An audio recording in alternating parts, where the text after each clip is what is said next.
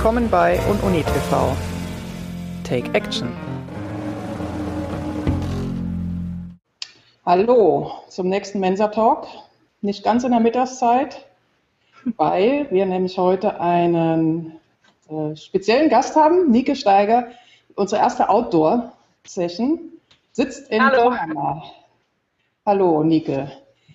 Und äh, warum ich dich eingeladen habe, das werden wir jetzt im Laufe der nächsten Viertelstunde von dir erfahren. Fangen wir mal an mit der ersten Frage. Wer bist du? Vielleicht stellst du dich erstmal so vor.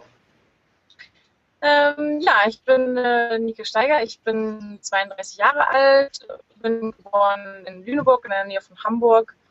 Ähm, seit drei Jahren, fast drei Jahren mit einer festen Partnerschaft und ähm, ich mache alles gerne, was so rund ums Wasser ist, jegliche Sportarten.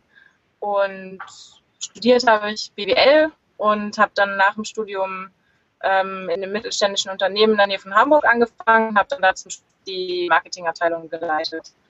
So, das ist, glaube ich, so das, was vorher alles war, bevor jetzt.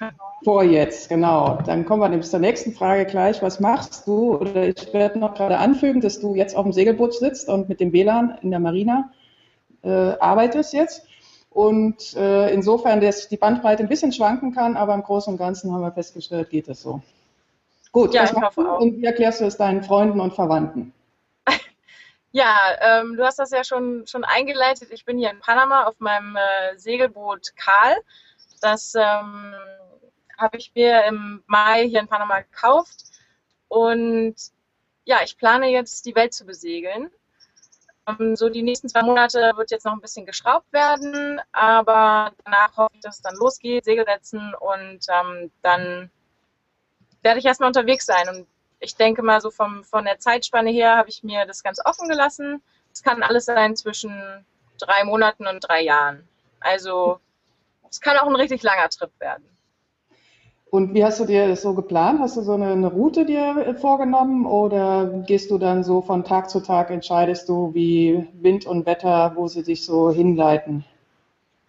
Ähm, ja, ich habe eine grobe Route habe ich im, im Kopf, aber natürlich ähm, Wind und Wetter ist natürlich können einem natürlich auch immer wieder einen Strich durch die Rechnung machen. Also ich glaube, man kann da gar nicht so präzise planen und sagen, an dem und dem Tag war ich dann da und dahin, weil wenn das Wetter nicht passt, dann ähm, geht es eben nicht. Aber ich, ich habe ich hab eine Route für drei Jahre im Kopf, sage ich mal so. Ich spreche aber meistens, oder ich habe mir gesagt, ich spreche immer nur über die ersten drei Monate, weil gerade am Anfang auch alles so ungewiss ist und ich will da auch keine, ja, keine falschen Erwartungen irgendwie aufbauen. Mhm. Was, ähm, ich mache mal gleich hier den, nee, jetzt habe ich schon einen Fehler gemacht. Moment, hier, da muss ich drauf drücken. Was äh, reizt dich denn daran an diesem, an diesem Projekt? Also wie kam es dazu, dass du deinen alten Job geschmissen hast und jetzt da auf dem Boot sitzt? Also geträumt davon habe ich schon sehr, sehr lange. Also ich glaube schon, seit ich irgendwie 16 war oder so. Mich reizt daran einfach diese, es ist einfach eine unglaubliche Freiheit, die man auf dem Wasser hat. Also ich bin schon immer gerne gereist, aber ich finde irgendwie so auf einem Segel, das ist so die Maxime der, der Unabhängigkeit. Natürlich Abhängigkeit von der Natur, aber man ist irgendwie so total auf sich selbst gestellt. Also man muss alles selber reparieren, man muss alles selber regeln und damit klarkommen. Und ähm, ja, man ist auf diesem großen, weiten Meer, das einem ganz viel Zeit und Raum für die eigenen Gedanken gibt. Das, ja, das hat mich einfach schon immer fasziniert. Man muss dazu sagen, du planst es alleine, ne? Also du wirst alleine die, oder? Du wirst alleine auf dem Boot fahren oder segeln oder fährt noch jemand mit? Ähm, nein, äh, ja, ich, ich habe das alleine geplant. Also der Plan stand auch schon und dann habe ich da einen Freund kennengelernt. Ähm, der wird mich natürlich auch mal besuchen kommen zwischendurch und es werden auch mal Freunde zwischendurch ähm, dabei sein. Also ich sage nicht, ich, ich mache jetzt hier Einhand und keiner darf mein Boot betreten, sondern ähm, es ist schon so, dass ich weite Strecken auch alleine segeln werde, aber es sind eben auch mal Freunde zwischendurch dabei. Oder mein Freund. Oder meine Mhm. So, also, wenn ich mir jetzt das so überlege und du hast also dein, äh, du hast dich dafür entschieden, dieses Segelboot äh, zu kaufen. Ich meine, da muss man ja auch erstmal, äh, und drei Jahre potenziell sich äh, frei zu machen, da muss man ja auch eine gewisse Rücklage sich erarbeitet haben, oder? Wie, äh, Ja, doch schon, ja. Gut, also du kannst davon, du kannst von der Rücklage im Grunde deinen Lebensunterhalt dann bestreiten in den nächsten drei Jahren, wenn du wolltest. Ähm, also dadurch, dass ich das Boot jetzt in Panama gekauft habe, das war auch eine finanzielle Entscheidung, das war jetzt ein Schnäppchen, äh, ist natürlich auch viel zu tun, man sieht hier auch das äh, Tape hinter mir, das ist eine der Baustellen, die ansteht. Ähm, das hat auf jeden Fall die Länge meiner Reise auch nochmal ähm, verlängert und es ist auf jeden Fall eine, ein Budget-Trip und ähm, also ist jetzt nicht groß mit Essen gehen in den Marinas, sondern auch hauptsächlich ankern und eben nicht im Hafen liegen. Ich sag mal, zwei Jahre ist auf jeden Fall gut gesichert und das dritte Jahr schauen wir mal. Aber dafür arbeite ich ja auch im Moment dran, dass ich ähm, sehe, dass ich Community aufbaue, dass ich vielleicht Sponsoring bekomme. Also ich habe auch schon jetzt die ersten Sponsoren angezogen. Bautun, das ist ein Ausstatter zum Beispiel, mit dem arbeite ich zusammen. Und vielleicht kann man dann ja auch später was über Werbeschaltungen oder so auf der Website einnehmen. Du äh, planst parallel so eine wöchentliche Dokumentation darüber zu veröffentlichen? Genau, genau parallel auch noch äh, zu diesem ganzen Wahnsinn hier. Mhm. Ähm, ich hatte mir das einfach so, während ich diese Reise geplant habe, habe ich viel mit Leuten über das Projekt gesprochen und habe gemerkt, dass das bei denen was auslöst. Also ich habe gemerkt, wenn ich denen von diesem Traum erzählt habe, dass ich das jetzt tatsächlich angehe, dass, die, dass bei ihnen so ein bisschen was im Hinterkopf losging, oh, stimmt, ich hatte ja auch diese Träume und ähm, oder den und den einen Traum. Ich mache das jetzt, Mensch, ich sollte das vielleicht auch nochmal rauskramen und angehen. Und da habe ich gedacht, es wäre doch irgendwie, oder die, also die Situation war einfach schön, ne? dass ich davon erzähle und jemand anders anscheinend irgendwie inspiriert ist, seinen eigenen Traum nochmal rauszukramen. Da habe ich gedacht, es wäre doch toll, wenn man irgendwie eine Plattform hätte im Netz, wo Leute, die eben solche Lebensträume haben, sich gegenseitig austauschen, inspirieren, aber auch informieren und vielleicht so ihrem, ihrem großen Traum irgendwie ein kleines Stück näher kommen. Und daraus ist dann eben dieses ähm, Whiteboard Pirates entstanden. Also, mhm. dass man quasi weiße Flecken auf der Lebenslandkarte entdeckt, also erobert in mhm. dem Sinne. Und äh, du wirst das auf Facebook führen oder wie wirst du es machen? Mm, bis jetzt habe ich, diese, habe ich die Facebook-Seite White Spot Pirates. Es wird aber noch einen Blog geben, der ist im Moment noch im Aufbau. Das habe ich leider nicht geschafft, bevor ich losgefahren bin. Und was, ähm, also am Anfang, ich schaffe es natürlich nicht von unterwegs jetzt wirklich wirklich eine Plattform zu haben, wo ich andere Leute feature. Das stelle ich mir dann so für die Zukunft vor. Im Moment bin ich so, sage ich mal, der Pilot, Pirat.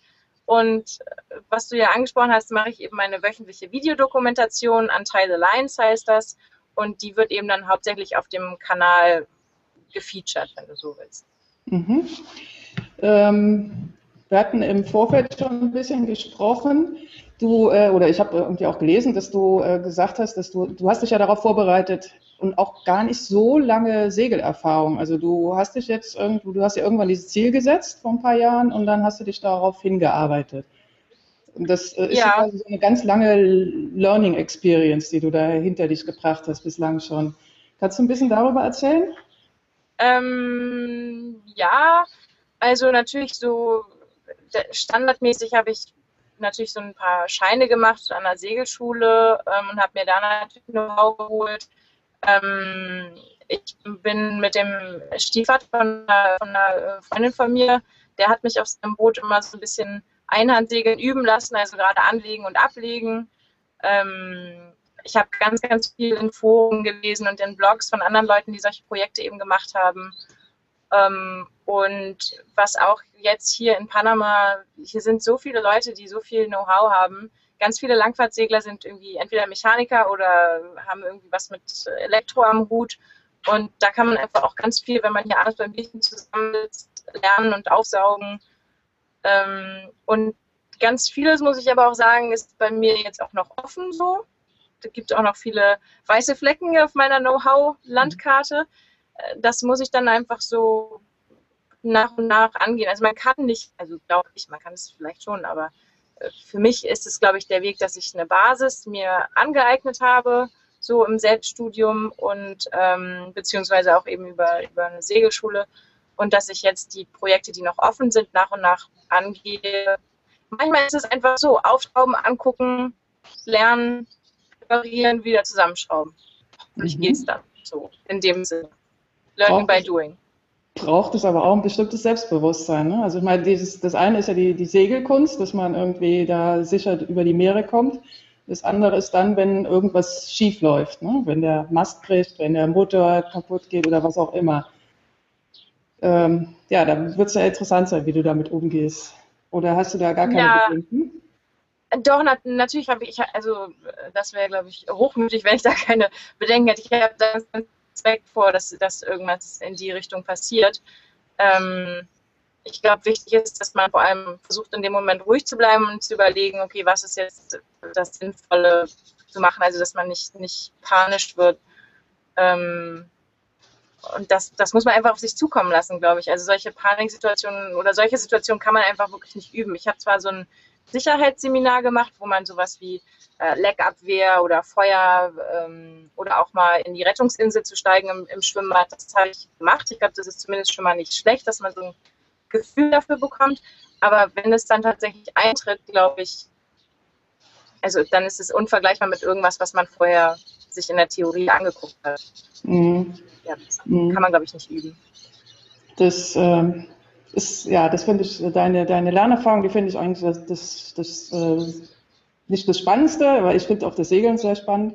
Aber ähm, ich würde noch ein bisschen gern darüber sprechen, wenn du jetzt zurückblickst ähm, zu dem, an dem Punkt, wo du jetzt bist. Was hättest du äh, dir gewünscht, was du schon viel früher gelernt hättest, in der Schule oder in der Hochschule? Gibt es da irgendwas, wo du denkst, ach, das äh, habe ich als erst gelernt, also hätte ich da auch schon mal, hätte ich mir manchen Umweg sparen können?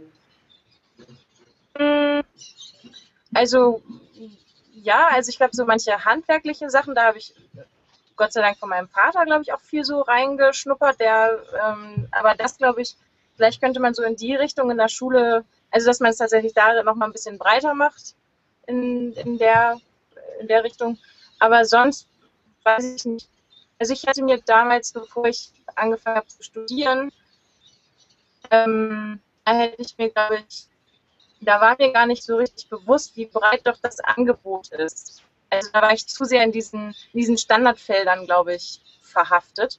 Und im Nachhinein gerade auch durchs, durchs Reisen und Sprechen mit Leuten, die ganz, ganz andere Sachen machen, habe ich festgestellt, Mensch, wenn du das irgendwie vorher gewusst hättest, was, was es wirklich für tolle, abgefahrene Alternativen gibt zu BWL und Jura und Medizin, ähm, ganz klar gesprochen, dann hätte ich, wäre ich, glaube ich, vielleicht einen anderen Weg eingeschlagen von vornherein.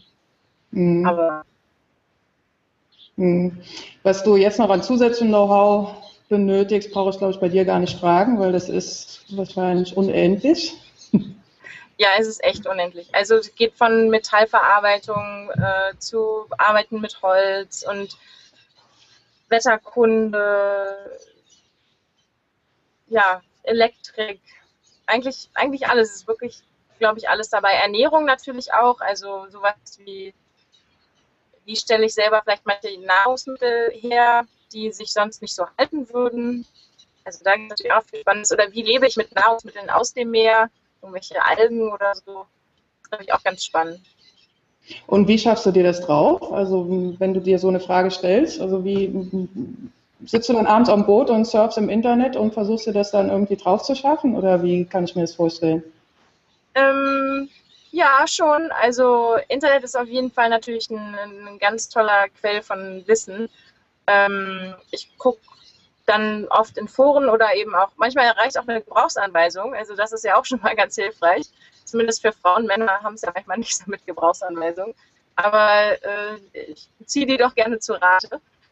Ähm, mhm. Sonst eben das Internet und wie gesagt, oder ich habe auch ganz viele Bücher an Bord zu den verschiedensten Themen, denn wenn ich jetzt unterwegs bin, dann werde ich auch nicht immer Internet haben. Und ja, die Leute wirklich in Gesprächen mit Leuten kann man ganz, ganz viel wertvolle Informationen ziehen. Wobei man dann auch, wenn man eine Frage hat, mit zehn Leuten spricht und zehn verschiedene Antworten bekommt. Manchmal also noch elf. Ja, genau, manchmal auch elf. Und, und das ist dann eher das Problem. Also Wissen zu bekommen ist, glaube ich, relativ einfach heutzutage. Aber dann auf, aufgrund dieser Basis des Wissens wirklich dann die Entscheidung zu treffen, das habe ich zumindest gemerkt, ist eher das Schwierige. Das ist das, woran ich mich jetzt so gewöhnen muss, dass ich da meine eigenen Entscheidungen treffe, was das Richtige ist für meinen Chef und mich. Mhm.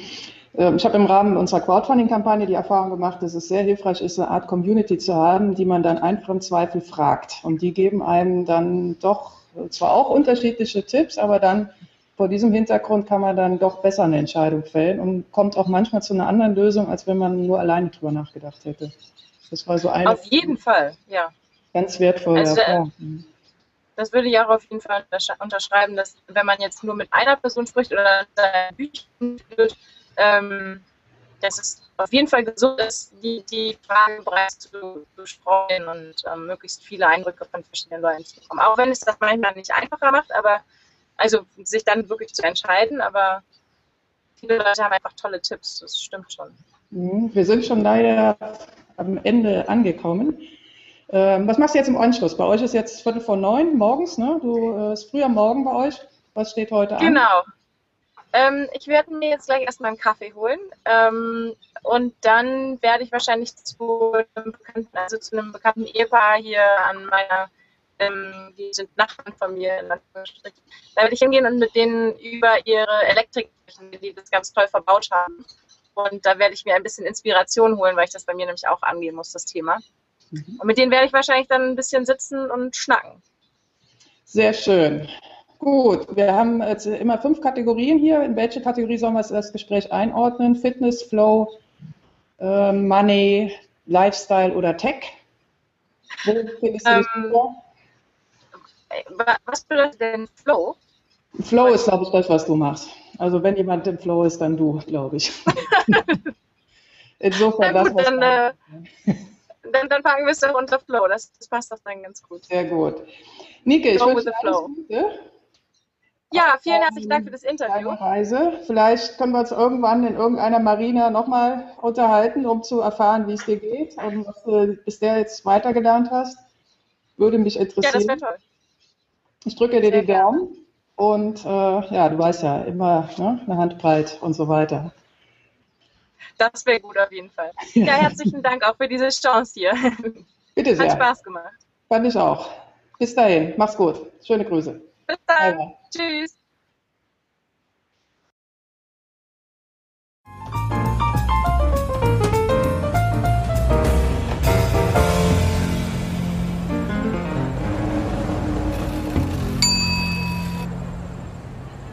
Das war UnUni TV. Take Action und bis bald.